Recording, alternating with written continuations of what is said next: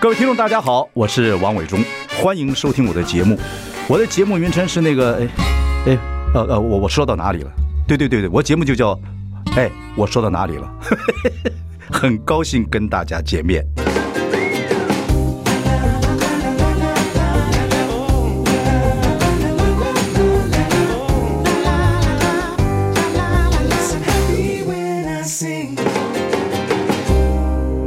大家好，我是王永忠，欢迎收听。哎，我说到哪里了？今天我很开心，因为这位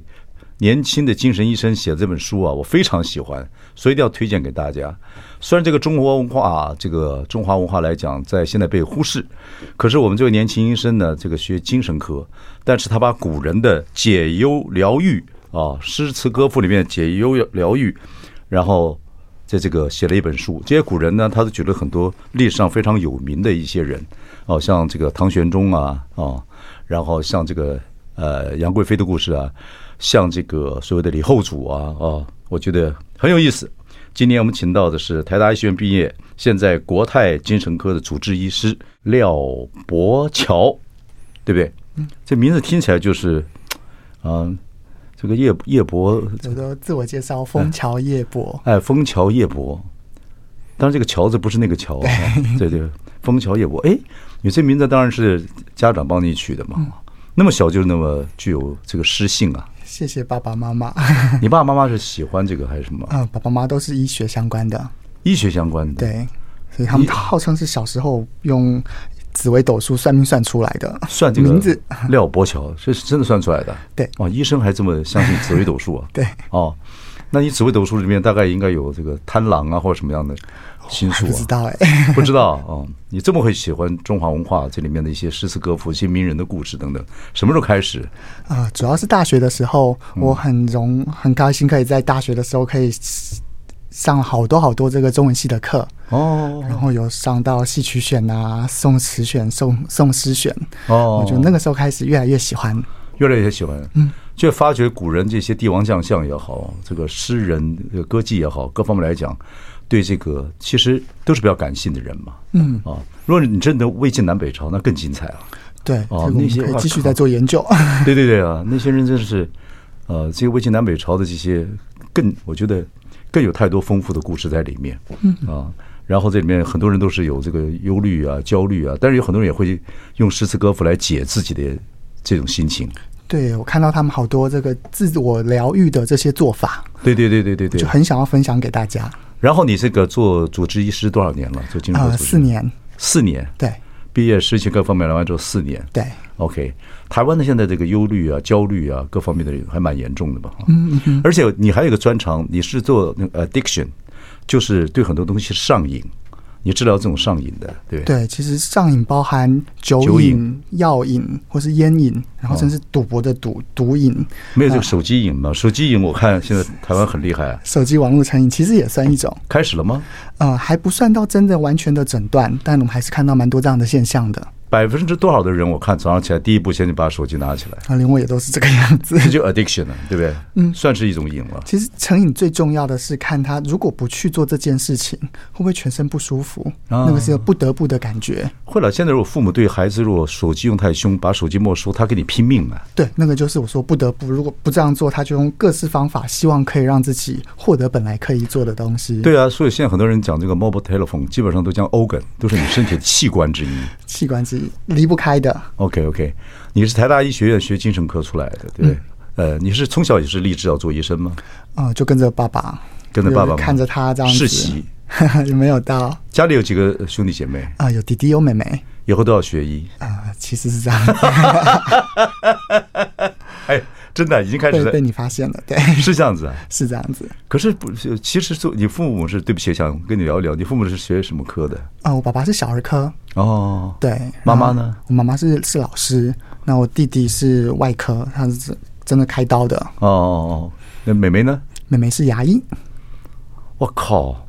可是做医生，另外一个方式来讲是很辛苦的，也会有这个，也会有有时候也会有躁郁啊、忧郁啊这种状况啊。真的要花很多时间，也是要疗愈自我。对呀、尤其这个疫情这几年，嗯对。那最近有部电影叫《义气》，哦，好好看，很好看。对对对对，台湾我觉得拍这种医疗啊这个过程里面，尤其这个疫情这个电影，现在的其实在这个串流平台都有，就鼓励大家看，导演也非常好，OK，嗯对他演员是也非常好。演这个二十年前的 SARS，对但是我 SARS 们把它投射到现在这三年的疫情，对啊百分之百可以投射对呀、进来。对呀、呃，两千零三年吧，嗯，对，哇，是啊这个这个 SARS 那个时候就是，真是文艺面面变啊，就这个事情很很可怕的一件事情，没想到二十年之后再得发生，所以我说医生在里面表现也是一样啊，有很多人是那种极度极度的恐惧，这是一定的事情啊，自己都要面对自己那个内心的恐惧，没有对对错。对，你这本书《古人解忧疗愈帖》啊，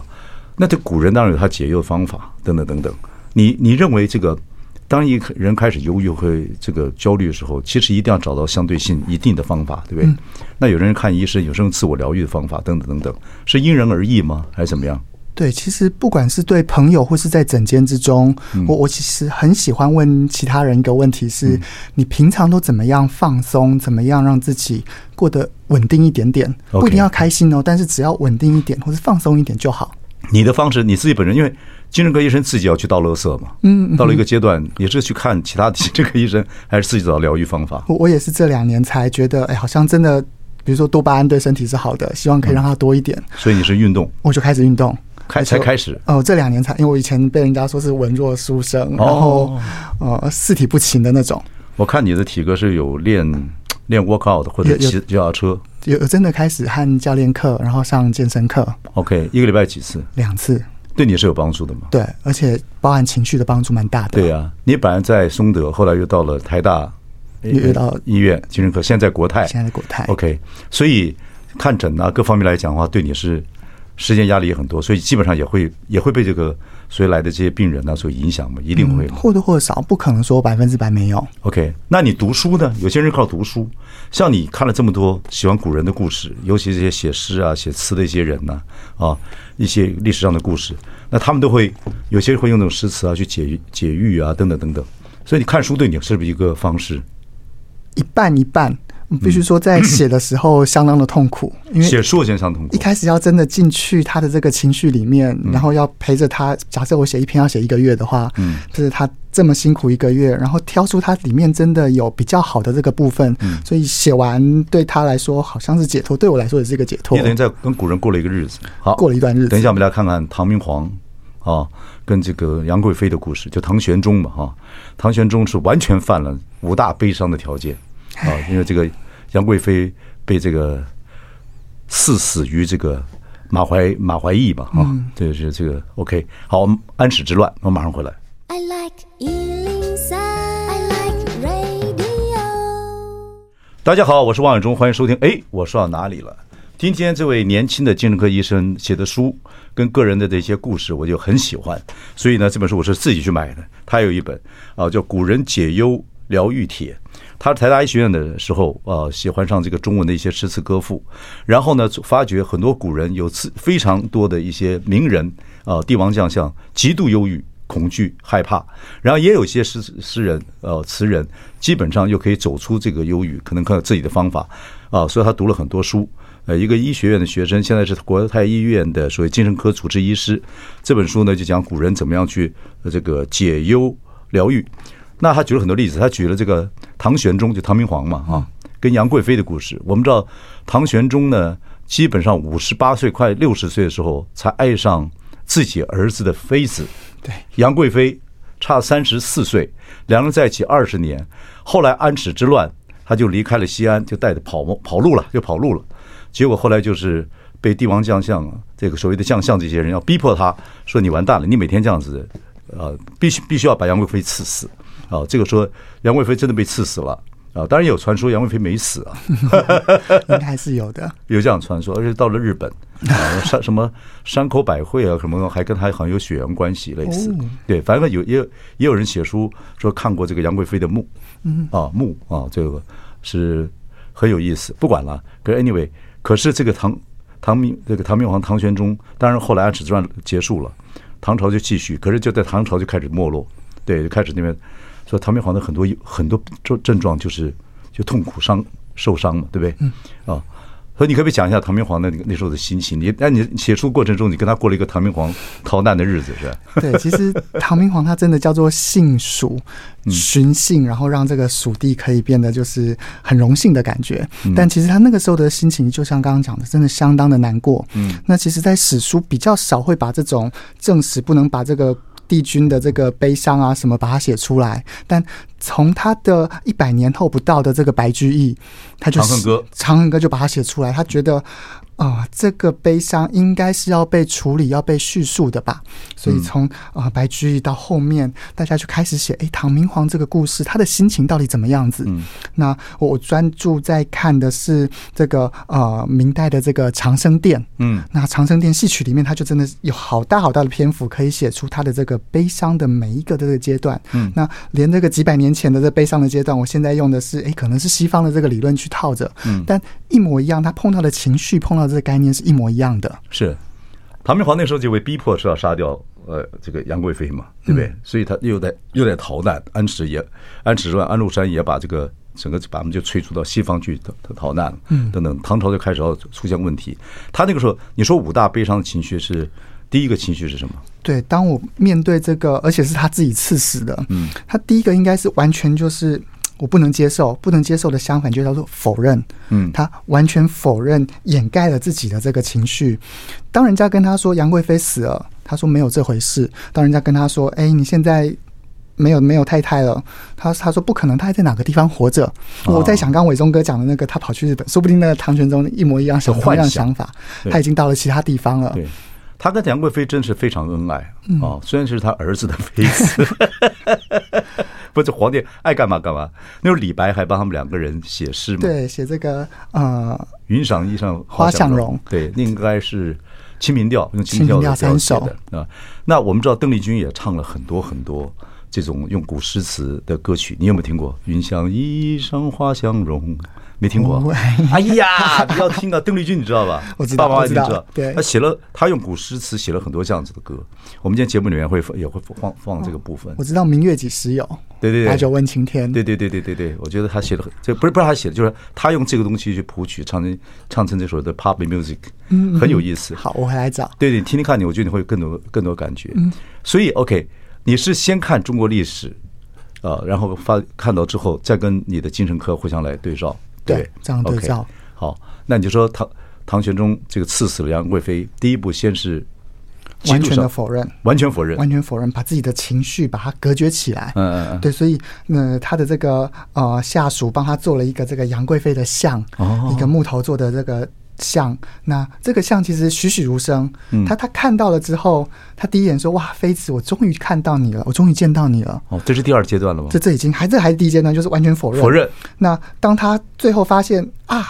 这是一个木像的时候，嗯他还没有到这个沮丧的这个状态。他第一第二个第二阶段反而是很生气，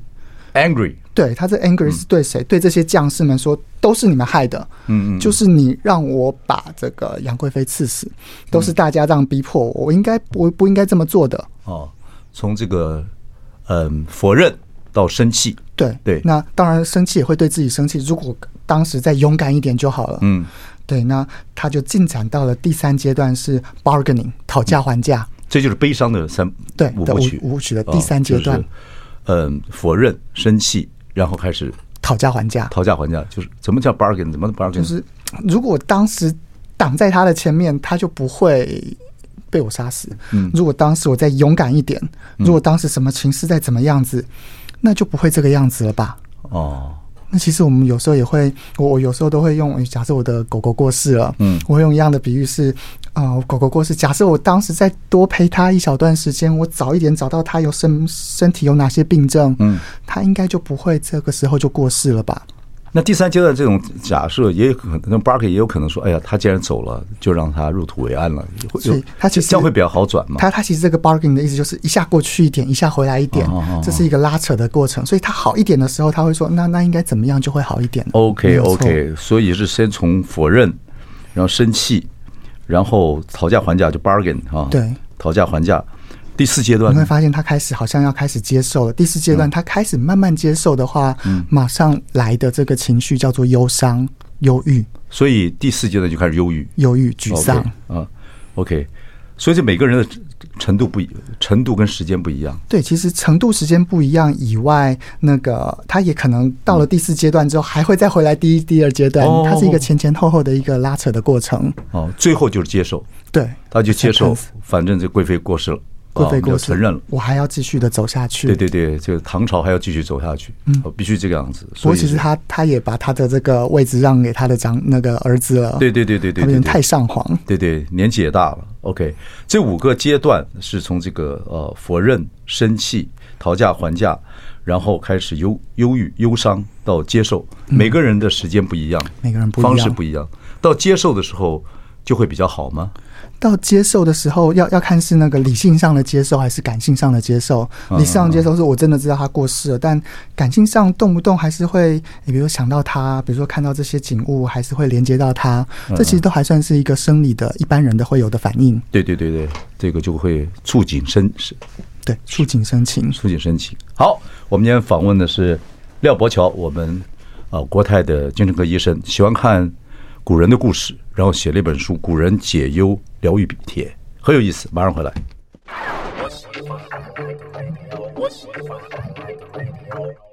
大家好，我是万永忠，欢迎收听。哎，我说到哪里了？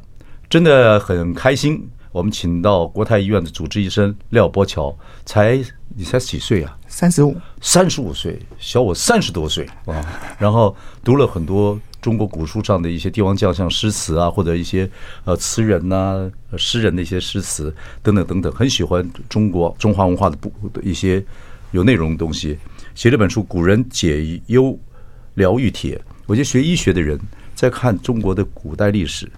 我是觉得不管怎么样，我觉得历史跟文化一定要传承，一定要读。嗯，对，一个民族如果不知史的话，这民族叫亡国了，基本上这样子。所以你在里面看到很多这个精神忧郁、伤心各方面的故事，跟现代医学比较一下，其实有很多相通之处嘛。对不对，对我我觉得不管是忧郁，或是我第一本写的是酒，嗯大家面对这个酒的这个概念，和面面对这个忧郁的概念，其实过去都会碰到一样的事情。一样啊了我我其实很想跟现在的人说，就是过去的人会碰到，那我们现在碰到的时候就不是孤单的。对啊，月亮看了所有的事情。对，而且它就是永远都是，不管是圆或是缺，对对对对，可月亮有个阴暗面，我们也看不到。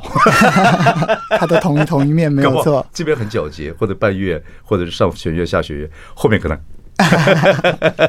很难解释。OK，所以你可以写一本书叫《月亮的背 后》。其实诗人，你你当然就举了很多诗人的例子，你喜欢那种诗词歌赋。诗人对月亮的这个诗词也太多了。对也他们也其实太多看到月亮，就像伟忠哥讲的，这是一个永恒的形象。对它它可能这个时候是圆，这个时候是嗯缺，这个时候阴或晴，但是它永远都在那个地方。了解，嗯我对们对喜对欢的对那苏东坡的这个“刻意之福，水与月乎”这个《赤壁赋》里面的，对对对我就好喜欢这一段哦。对对对对，其实讲起来，就说刚才这本书里面讲了很多人的历史，有讲《红楼梦》里面的林黛玉，有讲唐明皇呃杨贵妃的故事，有讲李后主的故事啊。李后主是非常倒霉的一个帝王啊，本来不想做的皇帝，后来又做了皇帝，后来亡国，亡国之后又被宋太宗赐死啊， 然后用一个很非常这个可怕的这个毒药，也不知道谁发明的，叫做千机什么。千机药，千机药，你说在《甄嬛传》里面有过，对《呃，在《如懿传》里面有。如懿传》里面啊，《如懿传》里面这个人会这种神经啊、肌肉会，然后脑袋瓜会跟脚你这样屈屈而死啊对，我。们叫做脚弓反张，整个真的是脚连着脚头连，呃，脚连着手，可是从背后连着。你看那有多可怕，那真是委屈致死啊！李后主，不过李后主的这个诗，这个留下来的诗啊，太多太多了，太多了。太美了，太美了。当然那个是亡国恨了，但是他他他本人，我觉得他自己做帝王的时候太爱玩了，嗯对、对，最后亡国了还要跟这宫娥，他想他自己的以前宫挥女啊，泪对宫娥。对对对，有很多这样的故事。刚才我们前面讲到唐明皇这个赐死杨贵妃之后，有经过五个忧伤的阶段啊，这个你后面这本书里面也有讲，对不嗯对？那唐明皇后来怎么样？后来后来慢慢他晚年有没有变得好一点或怎么样？他晚年大家就比较少去看他，因为他已经变太上啊皇。然后其实他和他的儿子关系不是很好，而且权力都在儿子身上。对对对对他其实是有点没落的，就默默过去了。对呀、其实唐玄宗刚开始的时候是盛世啊，嗯，其实也蛮好的。OK，可是我们就说，有人说杨贵妃没有死，等等等等，可能是别人杜撰，也可能是他当初的幻想等等，这个这个阶段，希望是他的幻想。 对对对对。所以那个时候，我不知道古时候你看古书里面有看到说，如果帝王将相这些呃，如果这么这么大的权力人，当他忧郁的时候，结果做皇帝很痛苦嘛，就孤家寡人，很寂寞的。我觉得焦虑、忧伤什么都会有。有没有是什么样的医生呢，或什么样的人或呃这个御医啊，帮助他呢？还是炼丹，还是吃草药呢？还是跟他读古今呢？还等都有。有，我真的有想到的是那个炼丹。其实大家想的是长生百岁，嗯呃，永永永生不老。对那其实，在古代的古书里面，也很多是想忧郁的。他可能用嗯狂、用郁、用癫这几个字来描写他那个时候的疯狂或是忧郁的那个状态。贪对对贪嗔痴慢疑啊，等等等等。嗯，不过所以所以有很多地方这样像会信教嘛，信道教、黄老之术啊、佛教啊，各方面等等。对，只是史嗯书我在想，他们应该不太好，就算是下一代写上一代的史呃的史书，他们也不太好写他们的这个情绪状态，这不适合入这个大唐。哦，不过史书还是有那个会写的，有些会写的很仔细，像清清史就写的很仔细。嗯嗯，对，你看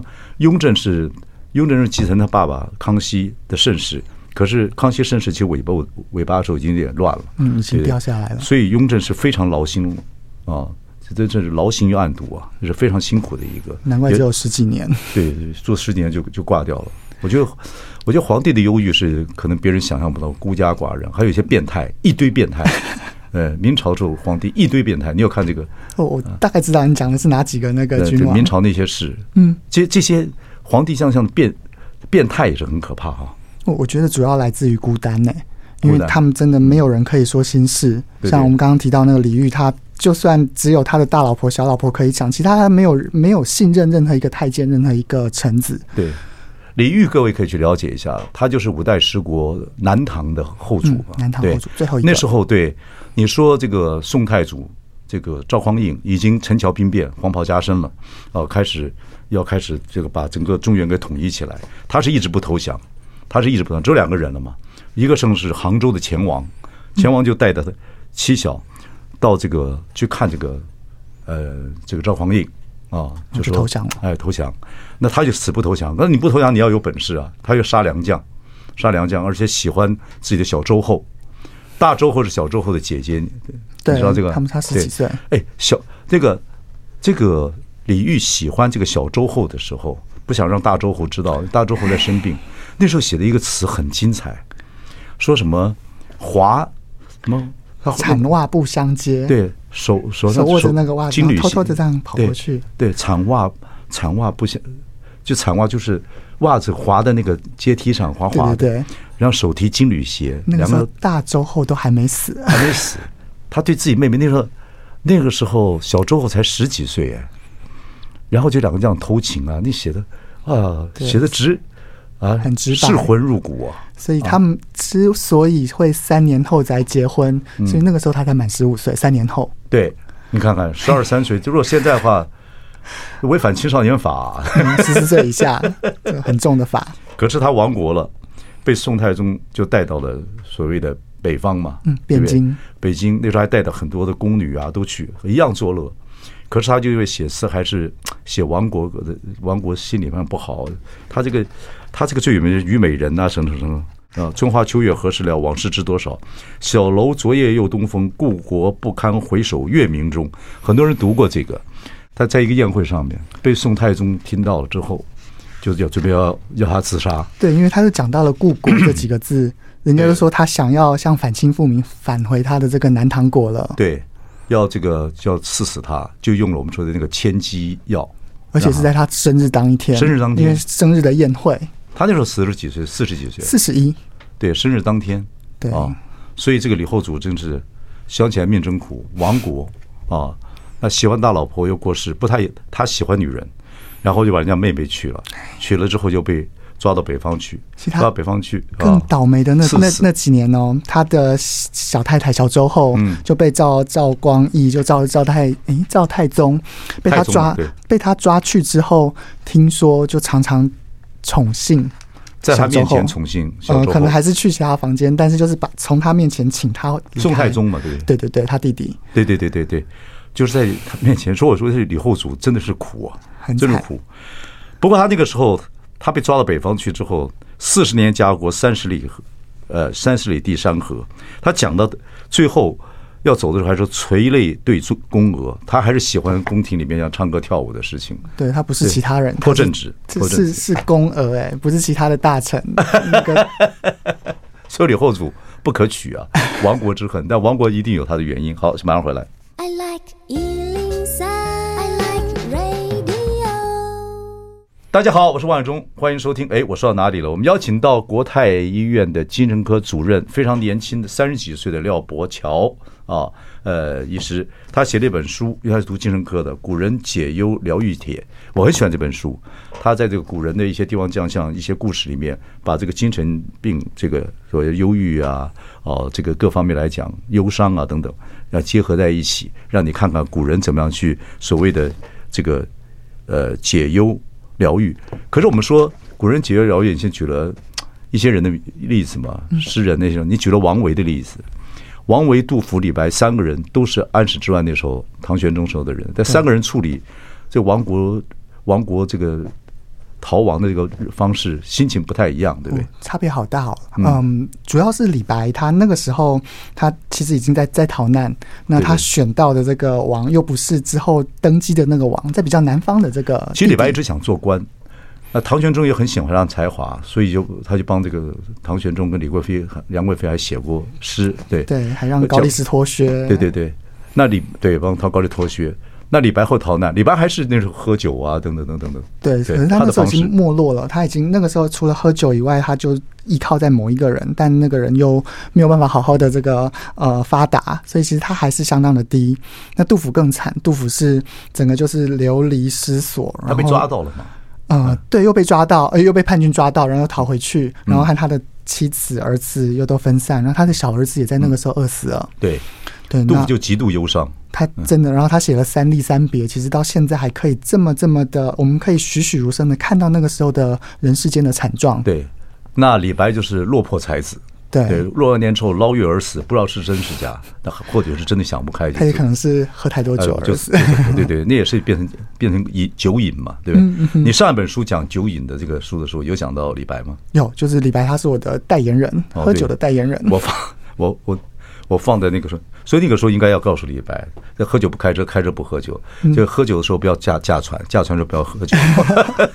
哦，那本书我现在放在案前看，这本书我快看完了，看完之谢谢后伟忠哥再看。那另外一个诗人就是王维，对，王维他真的就被安禄山军抓到抓走了嗯而且他抓到的时候是人家觉得王维的名声很大，希望他可以当官，但又呃，他的道德上又过不去，对又只好被人家说，嗯，他就把他关起来。我觉得他解忧的方式也很特别。被安禄山抓走了之后，希望用他这个江湖的这个才情，说，哎，他在辅佐我，对不对？嗯就王维不愿，王维就谎称这个装聋作哑，对啊，拉他肚真的子吃了哑药，然后吃了拉肚子的药，每天就要闭眼。对，就真的是装 病。但如果如果弄不好的话，真的那个时候会过世是有可能的。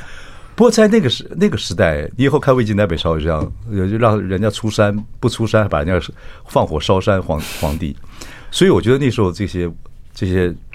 文人才子各方面，有些人就是仕途走仕途了，有些人就不愿意，不愿意就要想办法。装病的人蛮多的，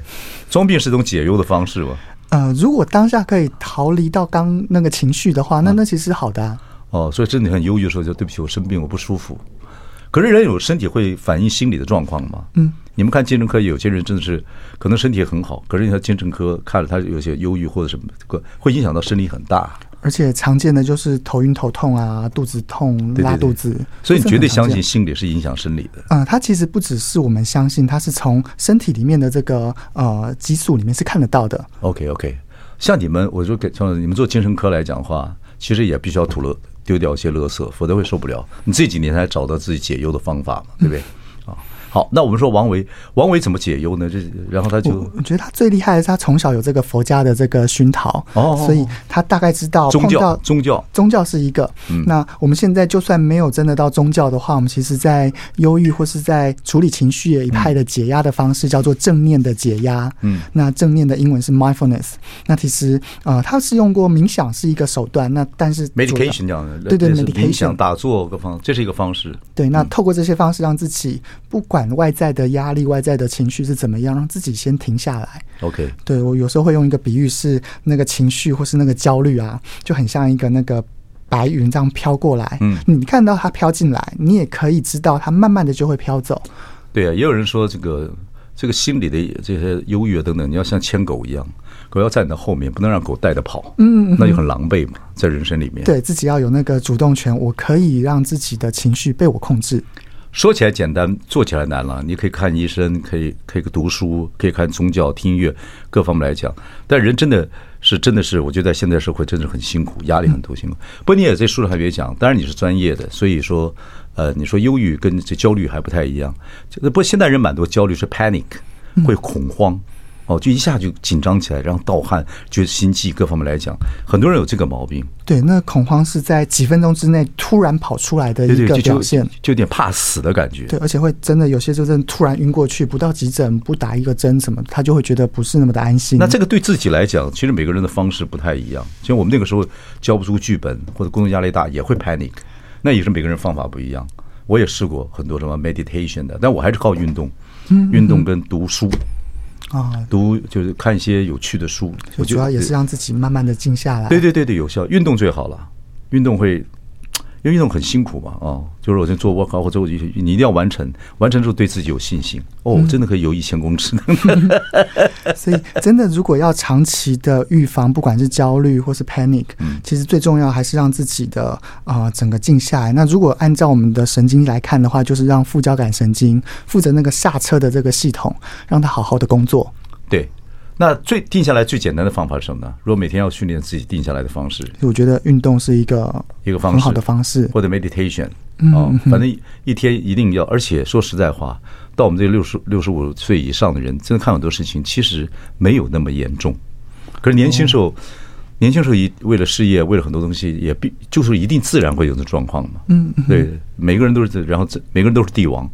孤人，呃，这个孤家寡人，寂寞。你也说要多人找人聊天，也是个好方式嘛。啊，有对啊人和你自己分享这个情绪，不管他可不可以 take it over，、他可不可以把它整个取代掉，但是可以抒发之后是一个好的事情。对啊，你说我会容易 panic，你说我也 是，你怎么好的？一定会过去，也就大概就可能就一两句话，可能就帮助这个人对了，真的会过去哦。啊！对对对，真的，我相信啊，因为我们这行很多做幕后的那种精神压力各方很大的，等哎这等好等及等，对对时对对对，你每次讲说啊，这个一定会过去，所以我常跟你讲，这个你看明年此时，你看这个事情就，你一定发觉，哎，我过了，不那么等等等等重要了没有什么很重要。好，马上回来。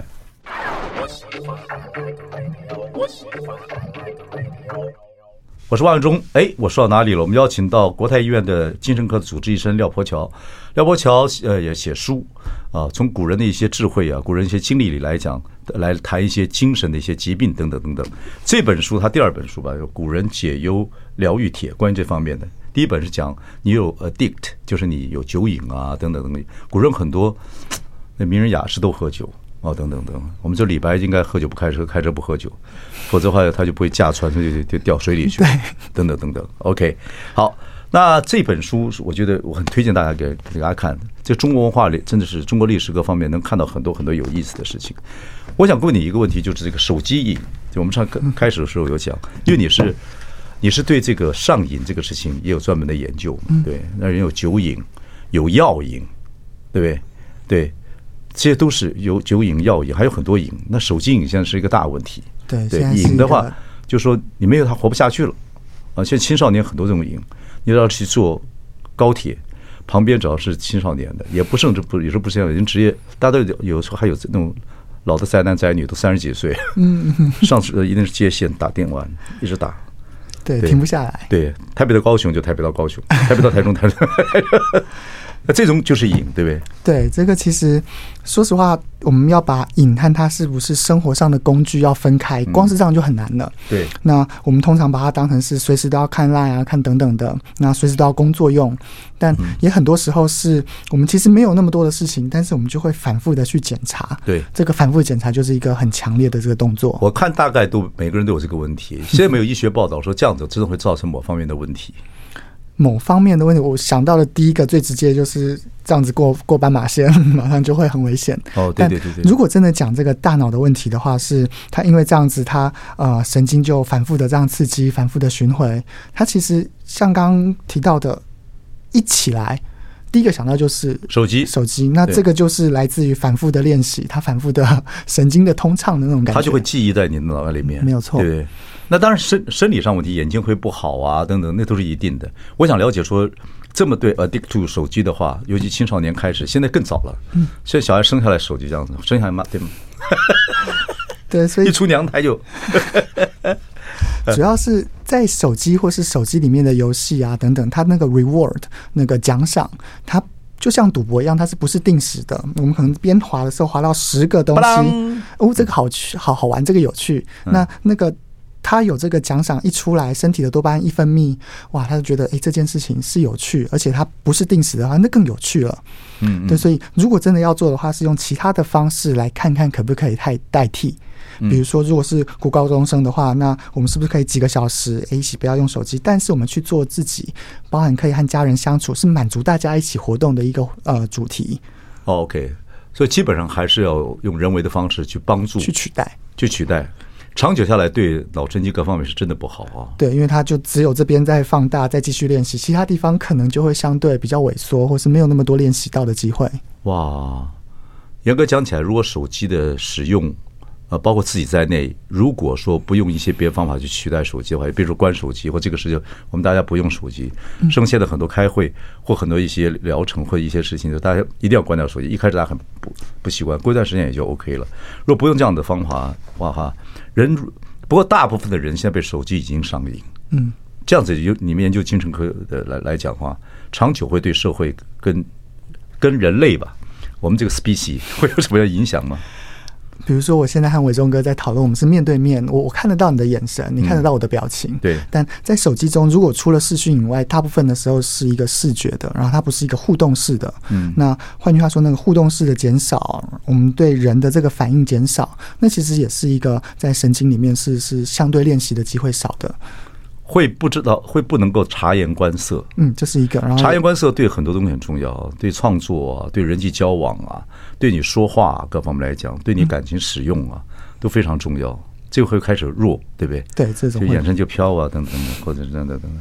对，那这是呃，甚至如果更小，两岁以前使用这个三 C 产品，那有些研究会显示说，这个的极端，我们说察言观色的极端，可能是自闭、自闭类群的疾患，会不会这个几率会比较高？现在研究是有研究到出来的，就是后天的自闭症会出会比较多。它的那个倾向会会更明显。对了，你现在看，你现在基本上你去看年轻人跟你，像我们小时候，呃，大概的呃这个所谓长辈出现，都至少会问好嘛，我眼中看到说好啊，会眼中好。现在年轻人就算认识你或等等等等，他见你们还不知道不知所措，哦，眼神就低下来对，了。很少说你好或者没有这样的状况。 那就有个真理是路上有个年轻跟你讲你好，你就把包包讲干什么？对呀，我觉得这种是蛮麻烦的一件事情 要。来丢传单的等等的。对对对，这个是很麻烦的一件事情。这个长久以来，人类的行为会改变对，而且它会在在手机上面会更多。这样的状况。嗯，哦，OK OK，对呀、对呀、我们就看那个山道猴子啊，各方来讲，人的各种的认知等等等等产生转变的时候，影响所有的事情。都是牵一发而动全身。所以对 对，所以现在而且药瘾也是一样啊，药瘾也是，如果过度依赖某种药的话，对，要是更明显的是，我如果不用这个非法物质，它对自己身体就会造成很大的影响，我们叫做戒断。嗯它整个在戒断的状态是相当相当不舒服的。对怕嘛，对没有这个药，对，怕没有这个个啊、怕还算心理的、哦，但身体是他开始冒冷汗啊，他开始整个腰恐酸慌症背嘛痛啊，有点恐慌对对，然后焦虑恐慌，睡不着，那就想要用下一次的药，他就可以让自己舒服一点点。 OK，好，今天我们请到的是精神科医师廖伯桥，我们从书谈到你的专业等等等，你有继续出书的计划吗？呃，让我继续加油。呃，写书所得到的回馈是什么？除了医生之外，嗯，对我来说最。呃，最大的差别是我我可以用这个方式来呃告诉，不是我整间的个案，我可以告诉的是高中生、大学生，呃，你们读到了这些作者们，其实呃酒和忧郁的知识都在里面，你们可以直接看，然后就可以当成一个卫教知识或科普文章。对，所以现在很多人为什么从苏东坡苏学变成显学？那苏东坡好像面临这种一直被呃这个所谓的贬啊、贬低啊、流放啊，然后不不被重视啊，这一路以来，你爸爸放哪里，我继续谈我的恋 爱，继续发明我的美食，继续继续写我的好诗、好好诗、好词啊。所以苏东坡变成显学是可能是有原因的，嗯，很多人很喜欢苏东坡这是有原因的你被。我贬到当最远，啊，真的被贬到最远，海对对南对岛哎、 对呀、对、呀，苏东坡真的太好笑，终于会回去的时候挂了。不过苏东坡也没有白活了，那太多东西经典诗词是被这个流传到现在的。嗯我个人是喜欢苏东坡，非常非常非常喜欢他。我也好喜欢他。哦我我把苏东坡放在最后面，呃，因我为哦对这本书放最后面，我放在最后面是因为本来我不应该写他，因为我有想过第一本书写作者，我第二本书全部都不要写，哦哦，因为 OK，太爱可以嗯他了。而且他这一首诗《莫听穿林打雁声》真的好棒，对对，对莫听穿林打叶声，何妨吟啸且徐徐行。竹杖芒鞋轻胜马，谁怕？一蓑烟雨任平生。后面的各位去找吧。这里 面我最喜欢最后一句：也无风雨也无晴了。对对对嗯没错，好，谢谢我们廖伯乔医师也带来这本好书，感谢，希望大家过得快乐，谢谢谢谢有。没有？谢谢大家。